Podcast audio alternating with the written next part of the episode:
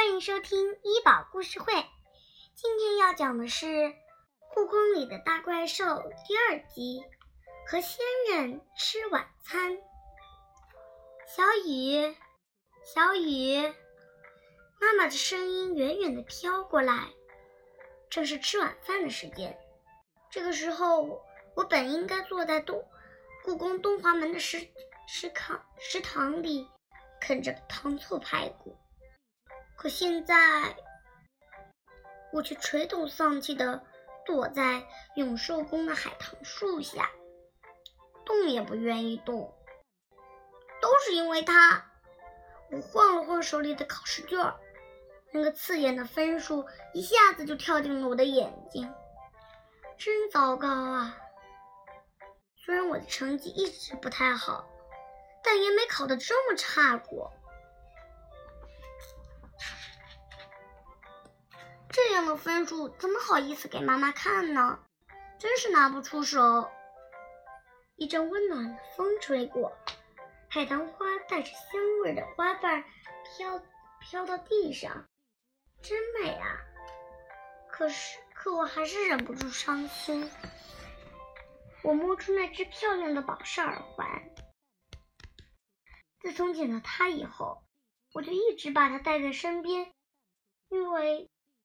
他不小心弄丢了，我还特意用红绳把它系了起来，挂到了脖子上。耳环的宝石在阳光下发出七彩的光芒，野猫梨花说的一点都没错呢。这时我的肚子发出了咕噜噜的声音。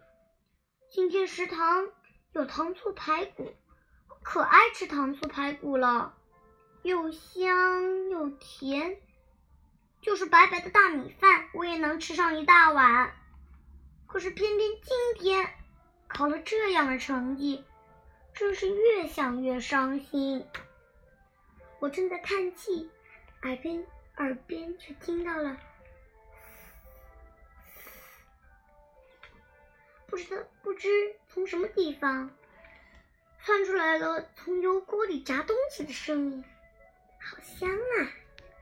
我猛地吸了几下鼻子，香味越来越浓，我忍不住咽了一下口水。故宫的食堂在东华门，香味绝对不可能从那么远的地方飘过来的。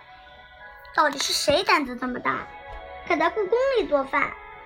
要知道，故宫的宫殿都是用木头搭的，最怕的就是火。平时别说开火做饭，连香烟都不能点。妈妈给我取名字，就特意选了“雨”这个字。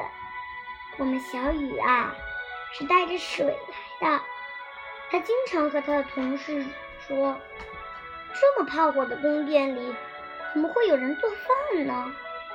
我从海棠树下钻出来，天已经黑了，黄色的。琉璃瓦反射着月光柔和的光芒，我向发出声音的方向跑去。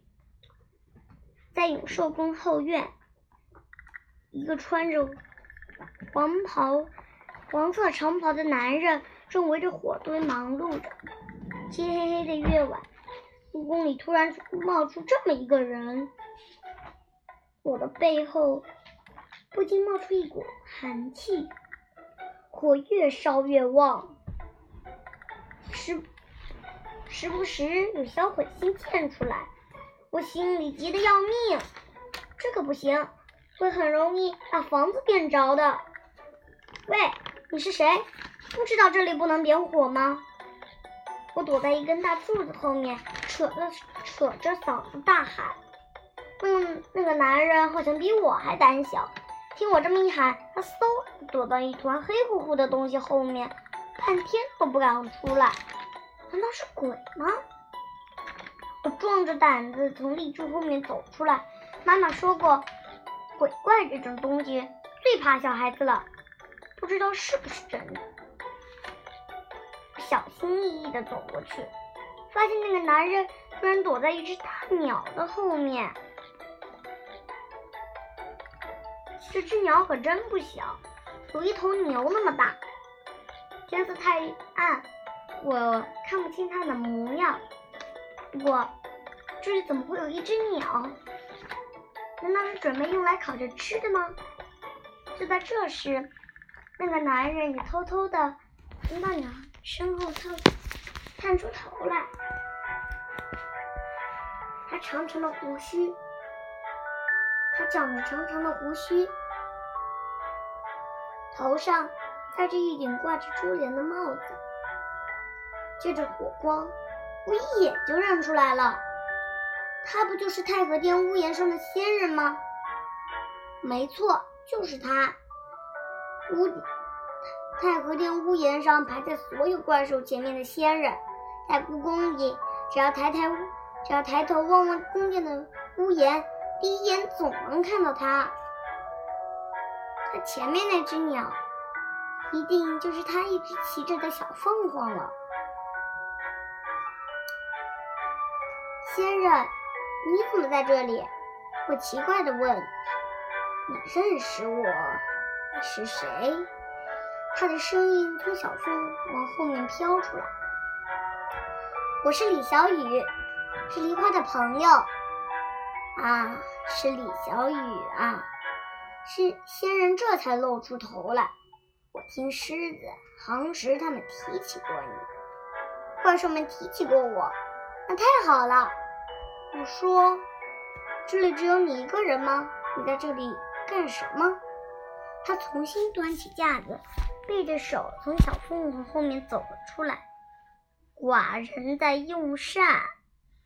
用膳，我挠挠脑袋，就是进食吃饭，吃饭你懂吧？啊，原来你在说吃晚饭呗，笑着说，吃饭就说吃饭呗，干嘛要用那么奇怪的词？仙人一边摇着头，一边重新坐到火火堆旁边，把锅里从东西盛出来，哇，是热乎乎的。炸虾面，热气腾腾的面上放着大的不得了的炸虾，看看着就让人流口水。这里不能点火吧？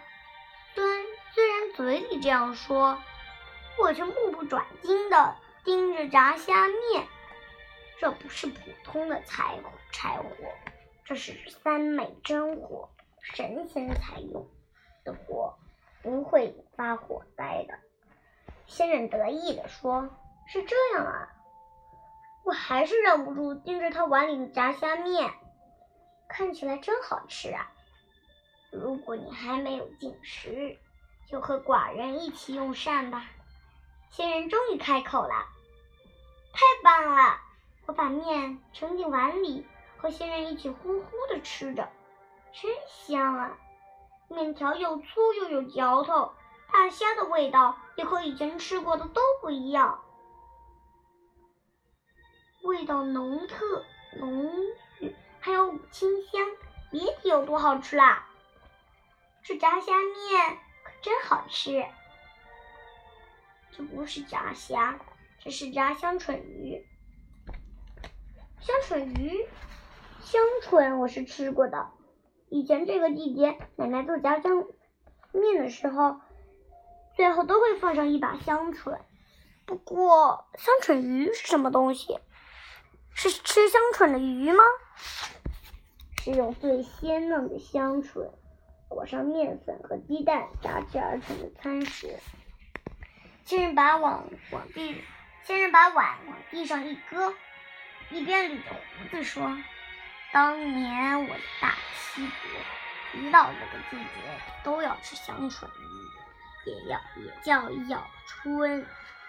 大齐国是电影《我爱钟无艳》的那个齐国吗？张柏芝演的狐狸精可真漂亮啊！不过，那好像是两千年以前的事情了吧？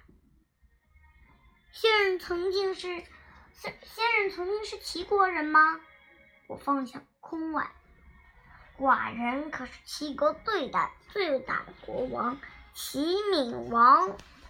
仙人一下子挺起了肚肚子，眼睛闪闪发亮。齐闵王，我努力回忆着，啊，就是那个喜欢独奏，让滥竽充数的南郭先生丢了饭碗的齐闵王啊！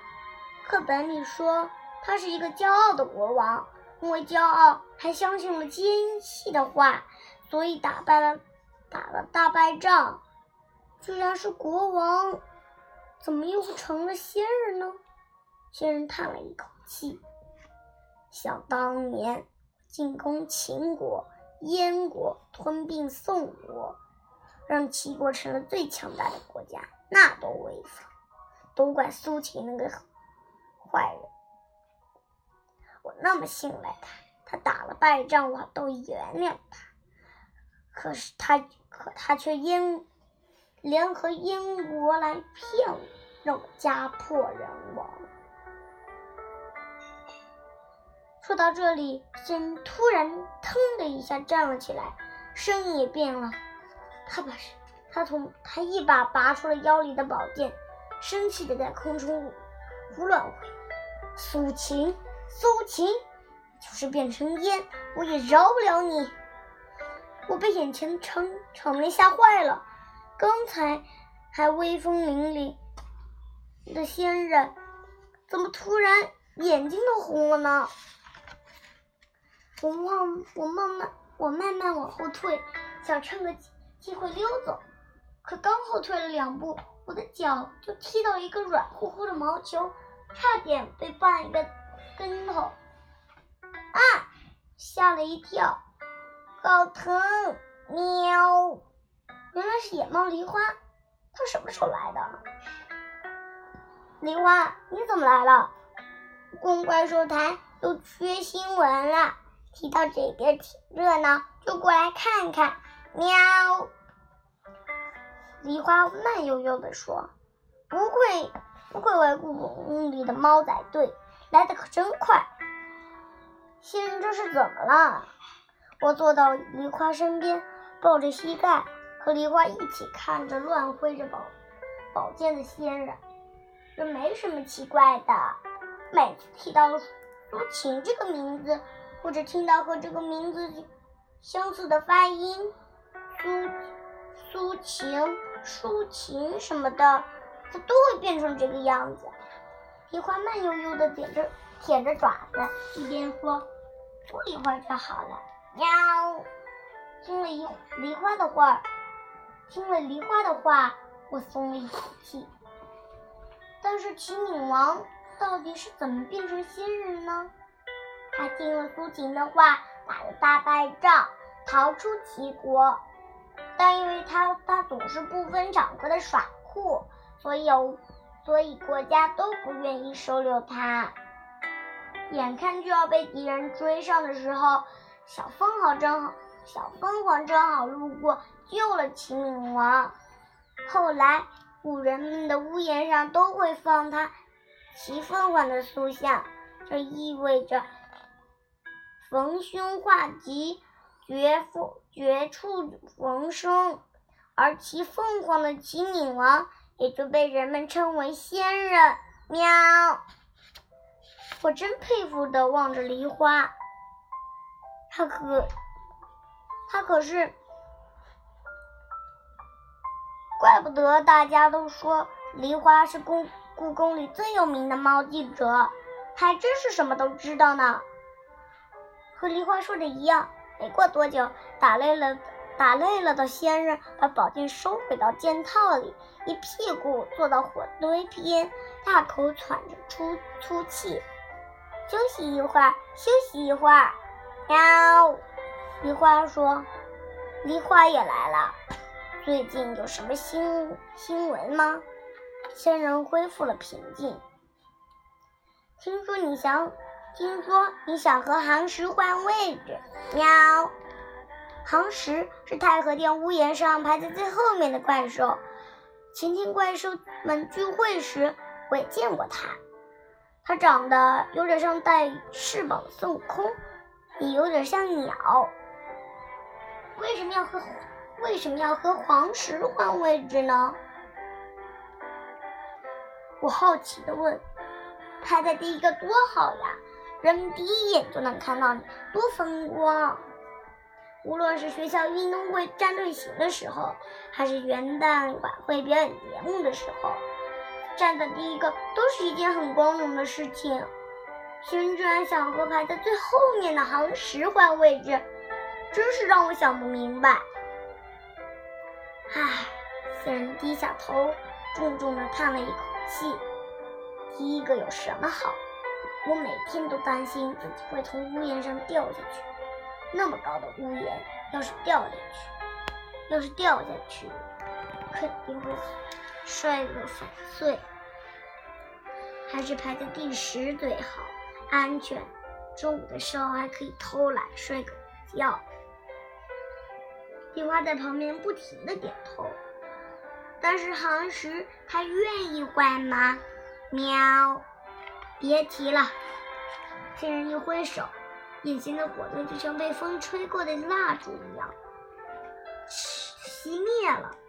地上什么也没留，连烧黑的印记都没有。三昧真火还真是很特别的火。和他说过好几次，他都有，他都以各种理由推推脱，什么怕高啊，排在第一个打伞不好看什么的。总之就是不想换。打伞，杭石明明没有打伞呀！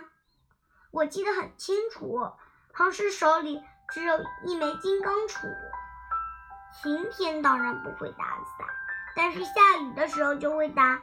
杭石可是负责雷雨的雷神呢。喵！梨花在一旁说：“雷神听起来可真酷。”下次下雨时，我一定要来太和殿看看杭石打伞是什么样子。上次我好不容易放下架子，又和杭石提换位置时，他没想到他却没理我。那次我真的生气了，可他的脾气居然更大，一发起脾气来，天上又打雷又下雨的。仙人接着说：“唐诗可是个暴脾气。”梨花在一旁一旁附和。然后呢？喵。然后，然后仙人就，然后仙人就躲到我的羽毛里，一直等到雷雨过去。还没等仙人说话，一个细细的声音传了过来：“这是谁？”我们摇过，我们扭过头去看，原来是骑仙人骑的小凤凰说话了。这是真的吗？喵！梨花更来劲儿了，眼睛闪闪发亮，一副逮到大新闻的模样。怎么可能？仙人的脸比刚才的三昧真火还要红。我可是堂堂的齐闵王。统统御大军，四处征战征战的齐国国王，怎么会怕打雷？明明胆子很小，听到大人的声音都会躲到我身后。不要以为你救了我就可以胡说，我没有胡说。就在他们争吵激烈的时候，铁花用爪子拍了拍我，轻轻地说。你不是应该回家了吗？喵！梨花打了一个大大的哈欠。我抬头望望夜空，天色已经不早了，已经不早了。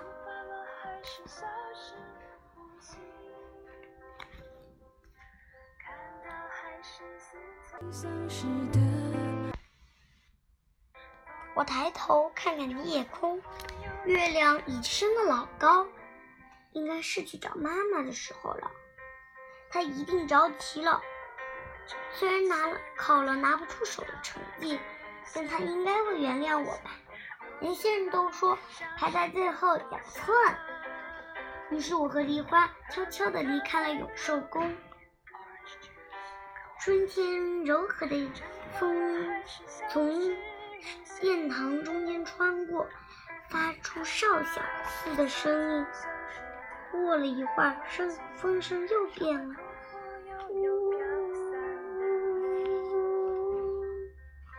这风听起来仿佛是谁在远处黑暗中演奏乐曲。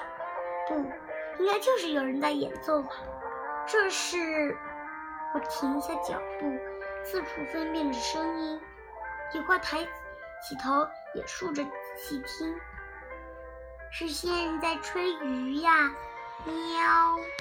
这就是鱼的声音啊，清凉的、不可思议的声音，让人如同吞下了一口凉爽的风一样，舒服极了，真好听！我忍不住说：“怎么能吹出这么好听的声音呢？以后再听碰到仙人，一定要要跟他学学看。”